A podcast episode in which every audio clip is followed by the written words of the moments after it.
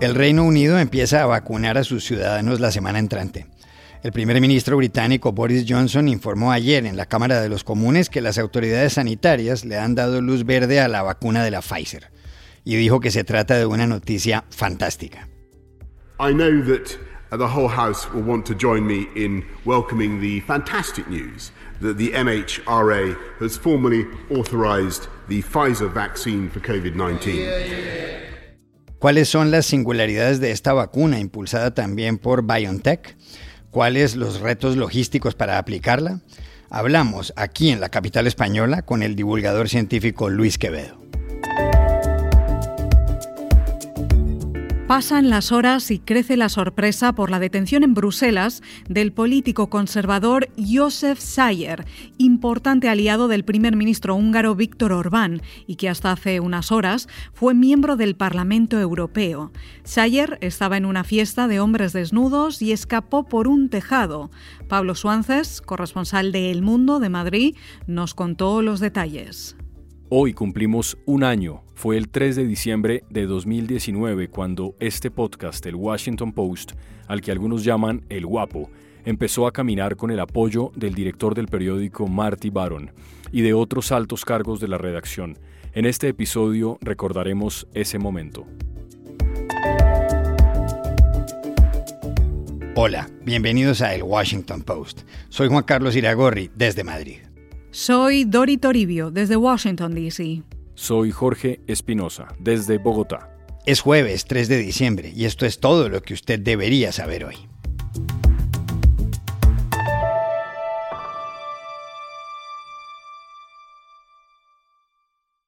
La próxima semana se comienza a aplicar en el Reino Unido la vacuna contra el coronavirus.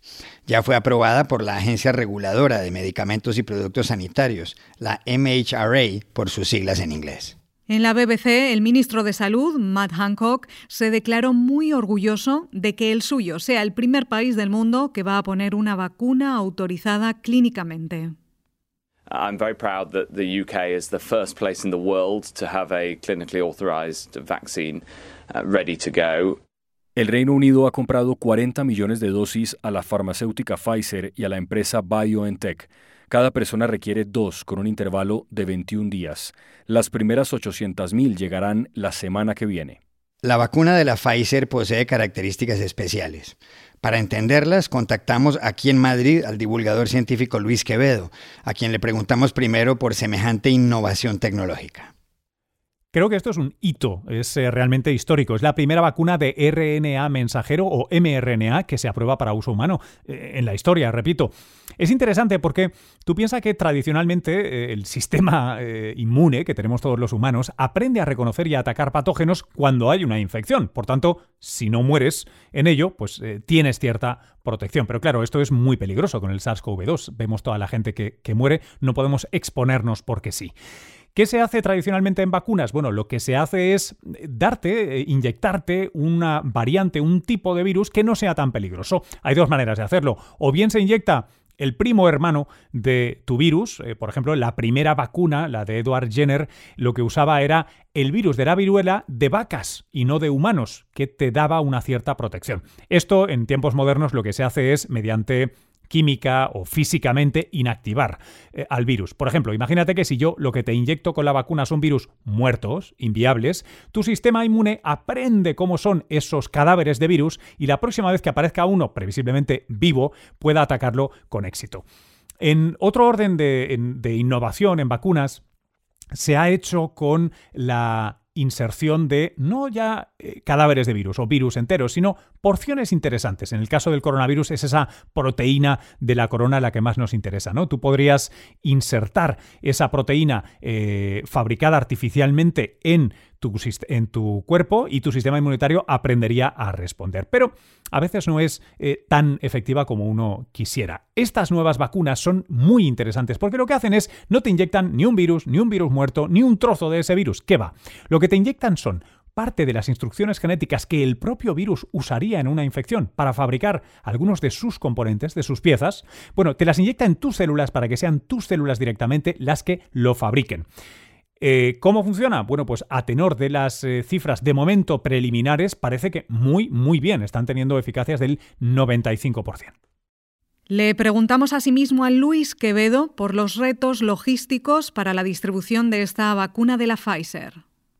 Indudablemente hay unos retos tremendos y tiene que ver sobre todo con la temperatura necesaria para que esté estable, para que no degenere este fragilísimo RNA mensajero. Menos 80 grados centígrados. Esto, desde el punto de vista estrictamente científico, no es raro. En muchos hospitales y centros de investigación se hace normalmente, pero eh, normalmente donde está esa tecnología no están las personas que vacunan y viceversa. Donde se sabe cómo vacunar suele no haber congeladores de menos 80. Es cierto que hay, hay quien ha querido minimizar el reto, pero yo te puedo decir que he estado hablando con gente que se dedica al diseño de la logística de esta vacuna en particular y están, están preocupados. ¿Por qué?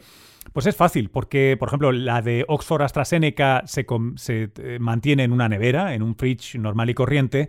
La de Moderna, para que nos entendamos, donde te puedes tomar un helado, puedes vacunarte de Moderna, porque va a menos 20, un congelador normal y corriente, pero menos 80 está siendo muy difícil conseguir las unidades necesarias, entrenar a la gente a usarlas y luego ya si además añadimos que esas vacunas no van en dosis eh, individuales, sino en multidosis, es decir, que una vez descongelas una, tienes que rápidamente diluirla y aplicarla a más de una persona, bueno, eso va a ser complicadísimo porque no será una vez, sino dos veces, dos dosis separadas por 21 o 28 días.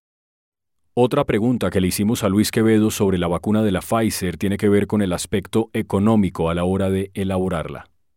Me parece muy remarcable que en el desarrollo de esta vacuna, esta vacuna la llamamos de Pfizer, pero no lo es, es de BioNTech, una pequeña biotecnológica alemana. Eh, Pfizer lo que ha hecho aquí es eh, poner su expertise y sus dineros para poder llevar a cabo ensayos clínicos con decenas de miles de pacientes eh, en todo el mundo. Esto es una cosa costosísima. Y luego la producción, por supuesto. Y en este caso es eh, interesante, yo creo, remarcar que así como Pfizer sí que tiene acuerdos, o preacuerdos, debería decir, de compra de millones de dosis por el gobierno estadounidense, por ejemplo, no ha recibido dinero para el desarrollo de la vacuna, como sí, por ejemplo, ha hecho Moderna, que ha recibido pues más de mil millones de dólares solo para el desarrollo, porque Moderna es una empresa pequeñita. Este, esta será su primera vacuna cuando y si se apruebe. ¿no? Y ahí hay una asimetría muy interesante eh, que vamos a ver en qué se traduce. ¿no? Está claro el tema de los precios. ¿Y del precio qué se puede decir? Le preguntamos a Luis Quevedo. Claro, el aspecto económico es muy interesante, ¿verdad? Porque los retos logísticos se pueden traducir en dinero, en dinero en esos congeladores, en esas cadenas logísticas, cadenas de frío, pero también es cierto que a la eficiencia del 95%, que es comparable a la de Moderna, la de Pfizer viene a costar, según las cifras que se prevén, la mitad de dinero. Está en torno a los 16 eh, euros, 19 dólares por dosis, cuando la de Moderna está en el doble. Y claro, eh, tenemos que plantearnos que por supuesto, son países ricos, sistemas de salud muy ricos los que van a poder pagar este dinero por dos dosis de vacuna y, sobre todo, también países ricos los que van a poder llevar a cabo esta cadena logística de frío tremenda, ¿no? Entonces hay, un reto muy grande porque si nos vamos a Oxford hasta Seneca, ellos están diciendo que costará unas 2, 3 libras, ¿no? Unos, unos 5 dólares como máximo por dosis. Por tanto, hay muchos, muchos factores que tienen que juzgar los diferentes países y sistemas de salud.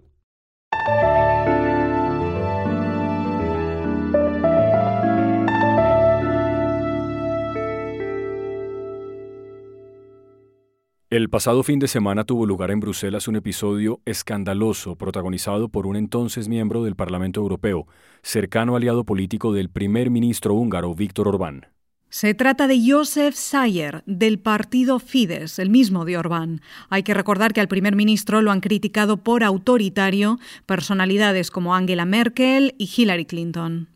Y es que Orbán, que gobierna desde 2010, ha puesto en marcha políticas que limitan la libertad de expresión, la independencia del Poder Judicial y los derechos que en otros países han conquistado los homosexuales.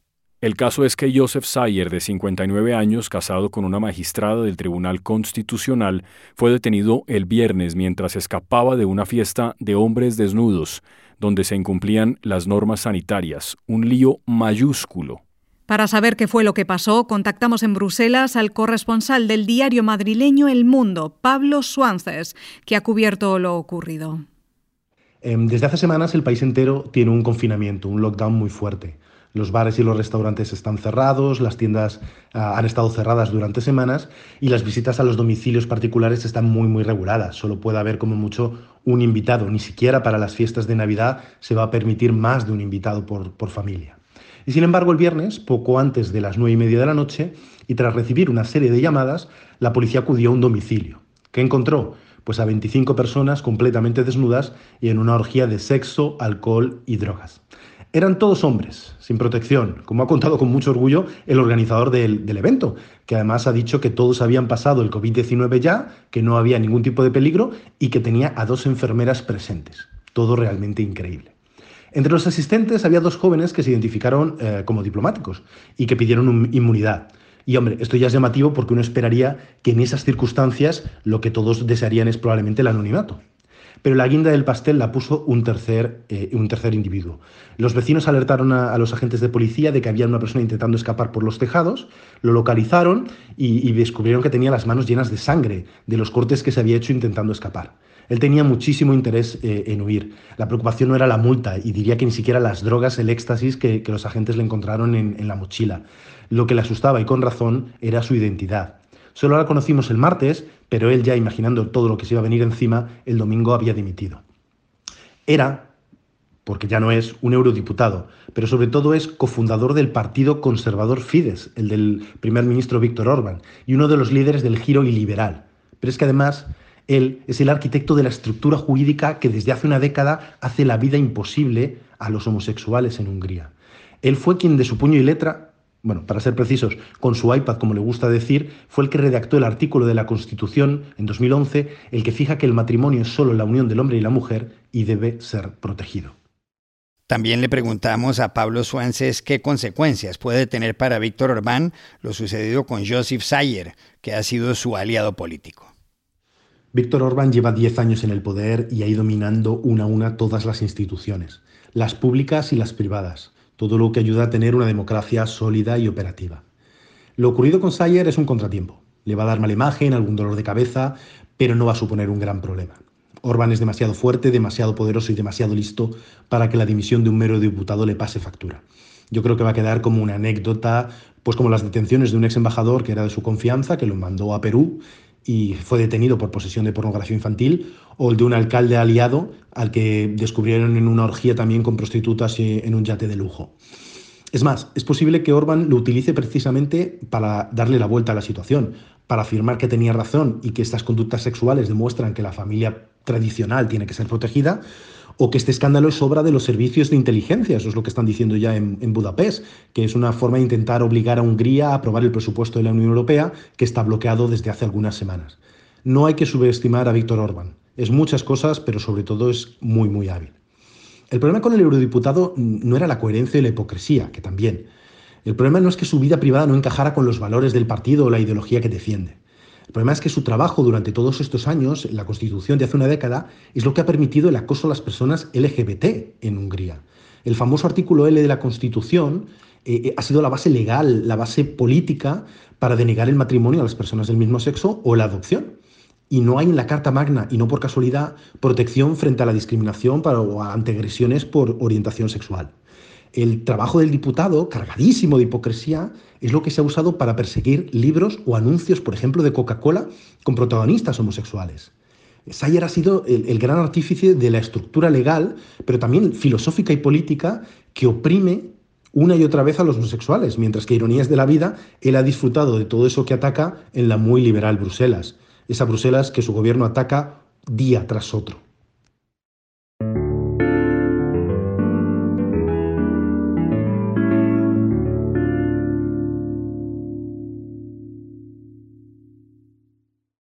This podcast is sponsored by Monarch Money. Are you saving to reach your financial goals? Reaching those goals isn't just about getting more money, but by managing what you have. And the best way to manage your money? Monarch Money. Monarch Money is a new kind of finance app that's intuitive, powerful, ad-free, and takes the headaches out of budgeting. Try it free when you go to monarchmoney.com slash podcast. Monarch puts all your accounts, investments, transactions, and finances at your fingertips with a complete view of your finances, you'll gain insights on your spending and find new ways to save. Plus, Monarch lets you customize your dashboard, collaborate with your partner, set custom budgets and goals, and track your progress toward them. See why Mint users are turning to Monarch Money and loving it, and why the Wall Street Journal named Monarch Money the best budgeting app overall. Get a 30-day free trial when you go to monarchmoney.com slash podcast. That's M-O-N-A-R-C-H money.com slash podcast for your free trial. monarchmoney.com. Este podcast, el Washington Post, cumple hoy un año. Se puso en marcha el 3 de diciembre de 2019. Salía los martes y los viernes, pero meses después el periódico The Washington Post decidió duplicar su frecuencia. Por eso nos pueden oír de martes a viernes. Antes de estar al aire, en noviembre del año pasado, anunciamos que empezaríamos pronto. Por aquellos días, que parecen ya tan lejanos, la noticia era el juicio político aquí en Washington, el impeachment al presidente Donald Trump. No había pandemia ni cuarentenas. Así sonábamos, escuchen. Soy Dori Toribio. Soy Jorge Espinosa. Soy Juan Carlos Iragorri y a partir de diciembre estaremos en El Washington Post, el podcast en español del diario The Washington Post a pocas cuadras de la Casa Blanca. La idea será ayudarle a entender a usted, con los protagonistas y los expertos, qué está pasando. Por ejemplo, todo lo relacionado con el juicio político, el impeachment que enfrenta el presidente de Estados Unidos, Donald Trump. Y todo lo que venga en el 2020, allá donde nos escuche, se lo contaremos. No lo olviden, empezamos en diciembre y para entender lo que pasa pueden suscribirse aquí mismo a El Washington Post. El día del lanzamiento estuvieron en el estudio dos de las personas de The Washington Post que más han impulsado este podcast, el director Marty Baron y el entonces jefe de redacción Emilio García Ruiz. Así respondió el director cuando le pregunté por qué apostó por este proyecto. Bueno, desde hace mucho tiempo que pensamos en cómo ofrecer nuestro periodismo a los hispanohablantes, porque hay muchos vínculos entre los países eh, latinoamericanos y los Estados Unidos, vínculos culturales, vínculos políticos, vínculos ah, económicos y vínculos con respecto a la seguridad también. Y también hay una comunidad creciente aquí en los Estados Unidos de hispanohablantes.